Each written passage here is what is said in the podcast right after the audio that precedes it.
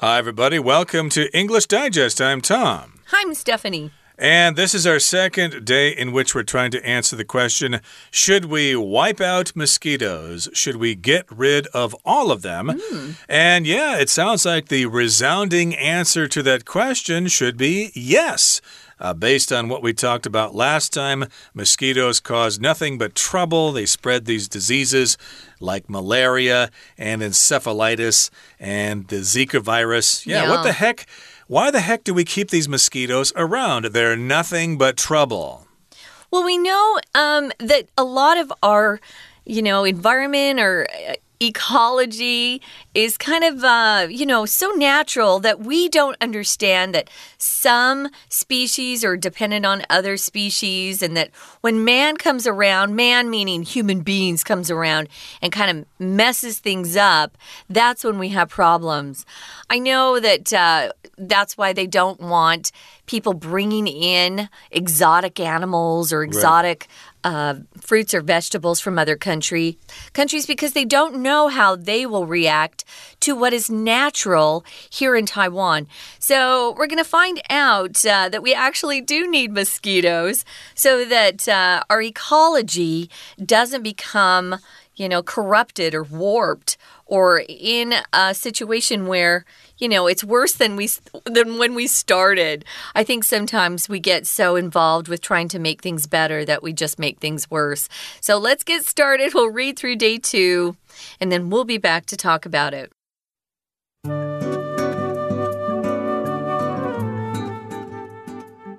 With all of the horrible diseases mosquitoes are responsible for passing to humans, it often seems like we'd be better off if we could eliminate all mosquitoes.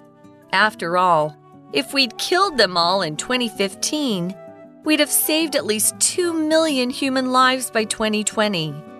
And that's only taking malaria into account.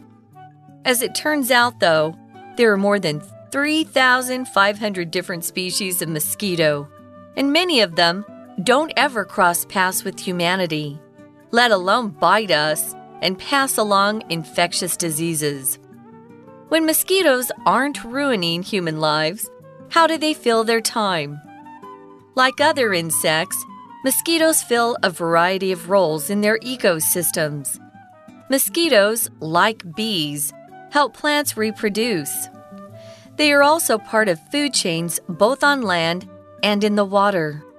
Mosquitoes that have not adapted to live in urban environments hatch and live as larvae in ponds and the calm edges of other bodies of water. If mosquitoes were made extinct by humans, other insects would probably fill their place as both pollinators and as prey for larger creatures. However, that is a risky bet. As food webs and ecological interactions are vastly more complex than we currently understand, the gamble has not played out well for humans in other cases, such as the hunting to extinction of many wolf populations in North America. Originally intended to save livestock, it led to a population explosion of deer, which harmed crops and other plants. When humans meddle in ecosystems, we open ourselves up to unpredictable problems. Perhaps it's better to focus on the ways we can protect ourselves from mosquitoes rather than working to wipe them out. Okay, let's get to it. Let's discuss the contents of today's lesson, one sentence at a time. Again, we're asking this question Should we wipe out mosquitoes? Today, we'll try to answer that question.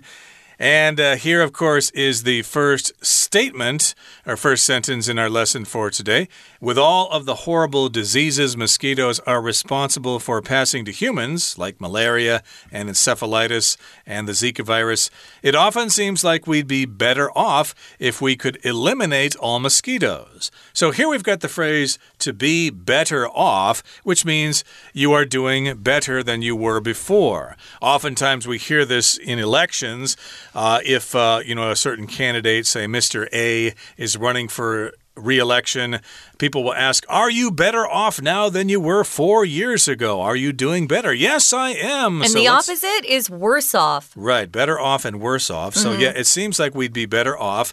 We would be better, or we would do better, if we could eliminate not only one type of mosquito or two types, but Mm-hmm. all mosquitoes. So, yeah, to eliminate means to get rid of something totally. Uh, like, uh, I guess, uh, during uh, World War II, the Germans tried to eliminate all the Jews in the world. They thought they were inferior and they thought that the world would be better off without all those Jews. So, they tried to eliminate them, they tried to wipe them out. wipe them out, um, get rid of something completely. Yeah. So it says here, after all, if we'd killed them all in 2015, we'd have saved at least 2 million human lives by 2020. Remember, in day one, we gave you uh, statistics about how many people were killed from 2015 to 2019 by mosquitoes. Remember, it was 400,000 each year. So we've add that together. We could have saved a lot of lives if we just killed all the mosquitoes off in 2015. And that's only uh, taking malaria into account, or that's only by considering malaria alone. That doesn't include encephalitis or the Zika virus and the people that died uh, with those particular diseases. So it's something to think about, but here our author says, as it turns out, though, there are more than 3,500 or 3,500 different species of mosquito, and many of them don't ever cross paths with humanity. If you cross paths with someone or something, kind of run into them. It doesn't mean you plan to. Maybe you just kind of bumped into them, um, you know, and just cross paths with something. You can do it figuratively or literally cross paths with someone. Um, so, yeah, many of us don't ever cross paths with any of uh, these different species. I didn't know there were that many. There are, so of course they're small, so it's not surprising that there would be so many different species of mosquito. So, yeah, uh, many of them don't ever cross our paths with humanity, much less, or let alone, bite us and pass along infectious diseases. Now, here in this sentence, we've got the term let alone, and we use that phrase along with much less. They mean the same thing. It means that the first thing that we indicated is not as bad as the second one. So the second one is less likely than the first one. So I could say, hey, he's, uh, really incompetent. He cannot lead the company, much less the country. Okay, so yes, he's bad at being the boss of a company, and he would be even worse at leading a country. So yeah, we're saying that uh, we don't pass, we don't ever cross paths with humanity. And much less, or let alone, they don't bite us. So it's even less likely that they would bite us than it is if they simply cross paths with us. I think, in particular, if you live somewhere where it's a little drier, you're not going to run into so many mosquitoes. I know I grew up in the desert and we just didn't have any mosquitoes. I'll be honest. But when we went to the mountains and it was a little bit uh, more humid and it would rain, uh, we found out mosquitoes were just awful, and we were glad that we didn't have them in the desert so much. So, when mosquitoes aren't ruining human lives, how do they fill their time? What are their pastimes? What do these cute little insects do? That sentence kind of makes me laugh. How do they fill their time? Well, let's take a look. So, like other insects, mosquitoes fill a variety of roles in their ecosystems. An ecosystem, of course, is how all organisms on this earth interact with the environment, and that includes people. So it's people, plants, um, you know, bugs, and how we all kind of, you know, get along together in our environments. So we've got uh, mosquitoes that fill a variety of roles. They have different jobs to perform or different uh, uh, jobs to fulfill. So they're important. They have their role in the ecosystem. They're not just here to, you know, make us crazy. Yeah, you could say fill uh, a variety of roles. You could also say play a variety mm -hmm. of roles. Yeah. They just have roles to play there in our ecosystems. We need them. Mosquitoes, like bees, help plants reproduce. Ah. So we've got the bees. Uh, we might be asking the same question about bees. Hey, don't they just sting us and make it hurt? Why don't we just get rid no, they give the us bees? honey. Don't forget honey. Yeah, we get honey from bees, and they also pollinate flowers, or they get pollen from flowers and they help the plants reproduce. So to reproduce just means they reproduce themselves, they create themselves again, like people reproduce mm -hmm. when uh, men and women get have sex together and have babies, they are reproducing. And that's what plants do as well with the help of bees and mosquitoes. They also are part of food chains, uh, both on land and in the water. We know they like the land, they love the water even more. So they are a part of food chains. A food chain is just uh, when we have different organisms that are smaller, they get eaten by bigger organisms, and then uh, eventually an animal will eat that, and then people will eat the animal. Those are food chains, and they're they play a part or they have a role um, in these food chains, both around land and in the water. Mosquitoes that have not adapted to live in urban environments, those are cities, guys. When you see urban environments, it just means the city. They hatch and live as larvae in ponds. So little little tiny ponds. A pond is much smaller than a lake. Right. So we've got the word larva here. That's just basically uh, a basic form of the insect before it actually becomes an larvae. insect. This is the plural form. Right. Larvae is the plural and larva mm -hmm. is the singular. So mm -hmm. here we're using it in the plural form. Uh, they hatch and live as larvae in ponds. Okay. So uh, they live in those ponds and they live in pools and stuff like that. And yeah. they also uh, live in the calm edges of other bodies of water. So, as long as the water is calm, as long as there aren't big waves and stuff like that, then they can reproduce. They're happy. Okay, that brings us to the midway point in our lesson for today. It's time now to listen to our dear Chinese teacher. 听众朋友，大家好，我是安娜。所以，我们今天还要再来谈一谈，到底没有蚊子的世界是不是真的会更好呢？ 因为我们知道啊，昨天我也有特别提到，蚊子就是把很多可怕的疾病传染给人类的这种罪魁祸首。所以，如果把所有的蚊子都杀光光，我们应该会比较好一点吧？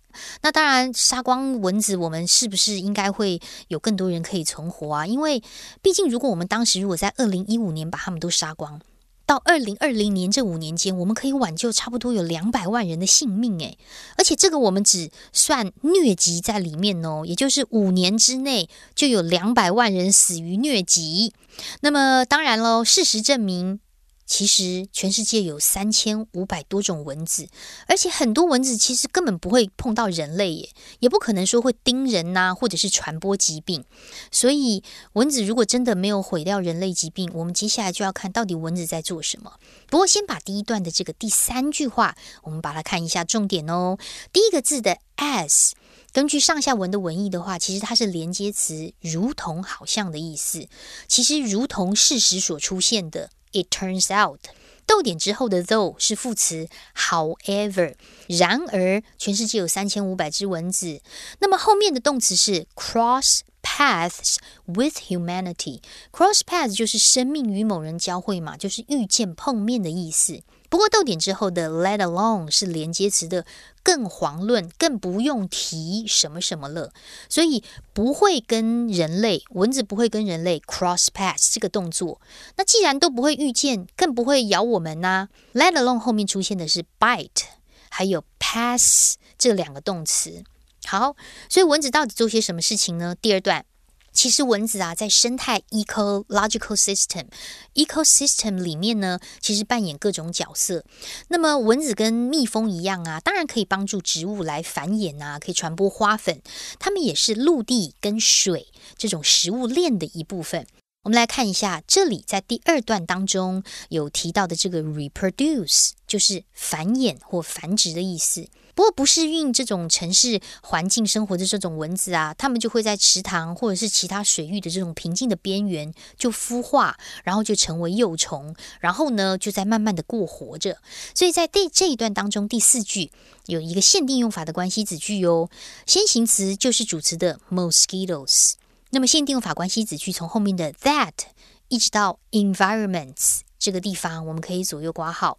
那么后面主词也就是 mosquito，它真正的动词有两个，一个是 hatch 孵化，第二个动作呢，第二个动词则是 live。We're going to take a quick break. Stay tuned. We'll be right back.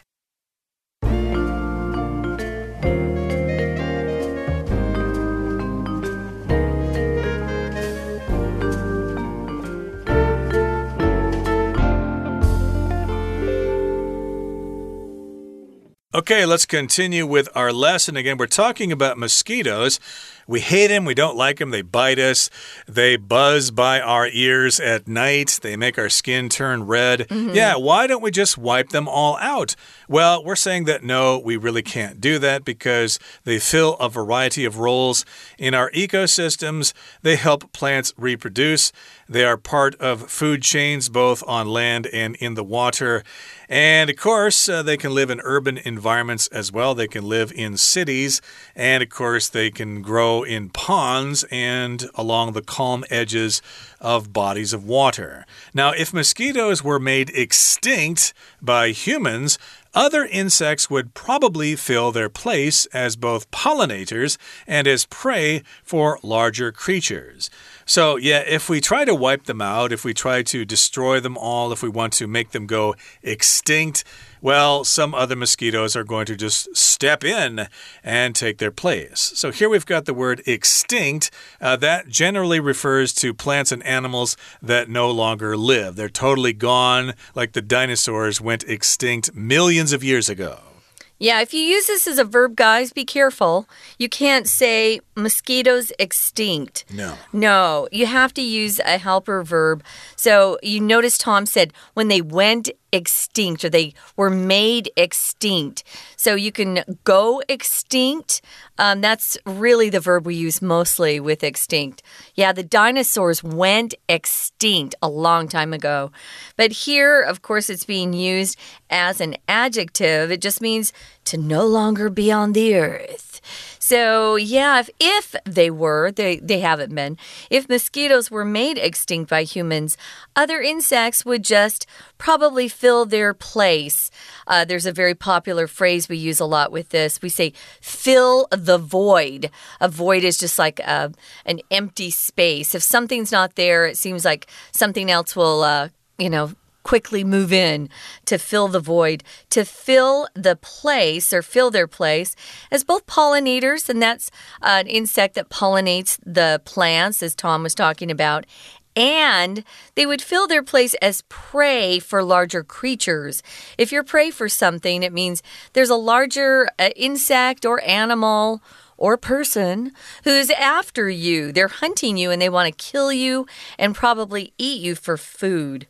Uh, exactly. So, yeah, you don't want to be prey. No. Maybe you want to be the predator. No, that's bad too. Yeah, owls and eagles are predators, and then snakes or rats on the ground are their prey. Okay, so yes, indeed, uh, there would be prey for larger creatures here. However, this is a risky bet. We're not really sure if this would actually happen. Yeah, it's just a theory. Uh, it's just a theory, that's right. And as this is because food webs or food systems and ecological interactions are vastly more complex than we currently understand. Mm -hmm. It sounds simple. We could just, uh, you know, study a textbook and think we understand how ecosystems work, but uh, they're quite complex or complicated. They involve all sorts of different factors. And I think it's like Stephanie said earlier, I think we just better leave this to nature. Mm -hmm. If uh, human beings start to muck around with this kind of stuff, they're probably just going to cause a lot of problems. So, yeah, this is a risky bet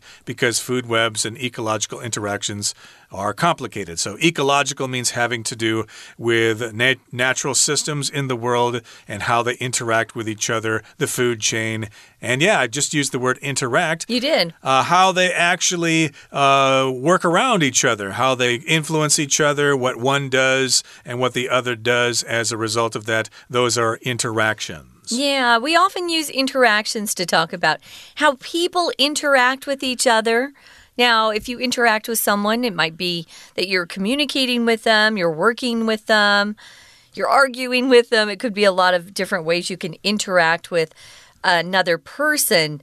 But here we're talking about ecological interactions, would include everything insects, plants, animals, and the environment and how they work together so that everything exists.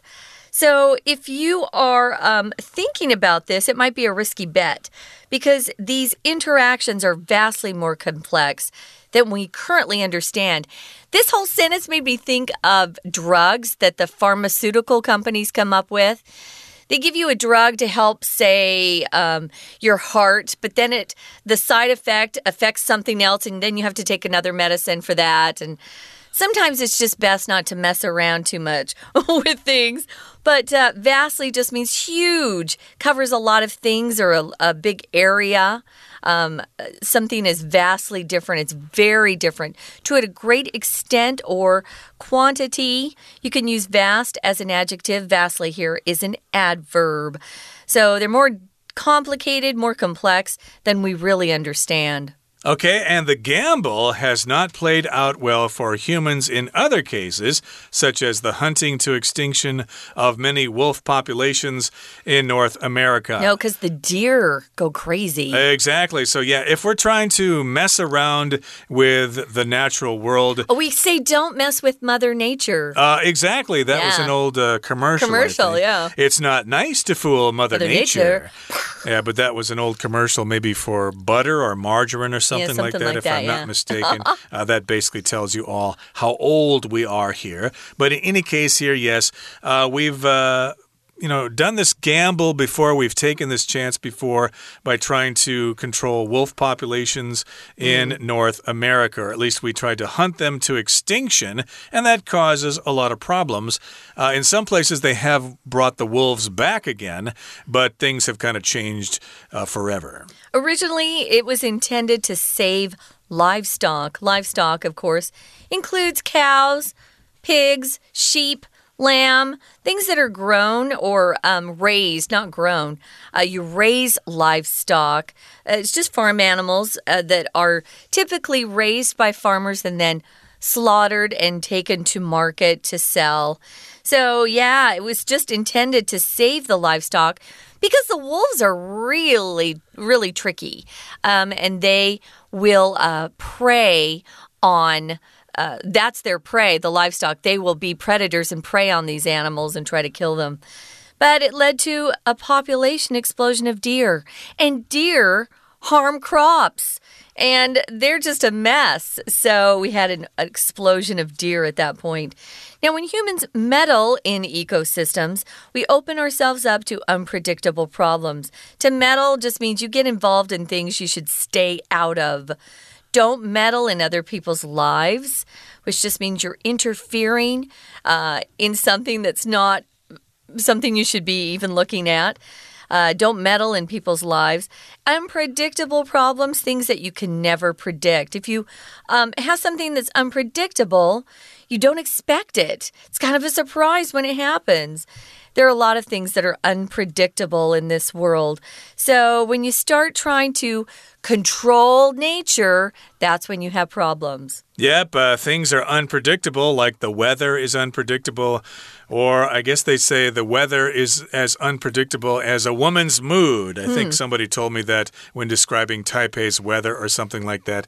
And uh, our last sentence here says perhaps it's better to focus on the ways we can protect ourselves from mosquitoes mm -hmm. rather than working to wipe them out. So that does seem to be the reasonable solution here. Yeah. Uh, we've got to live with them. So, yeah, how can we stop mosquitoes from buzzing around our ears at night or spreading the Zika virus? virus and stuff like that. Yeah. What can we do to live with them rather than trying to wipe them out?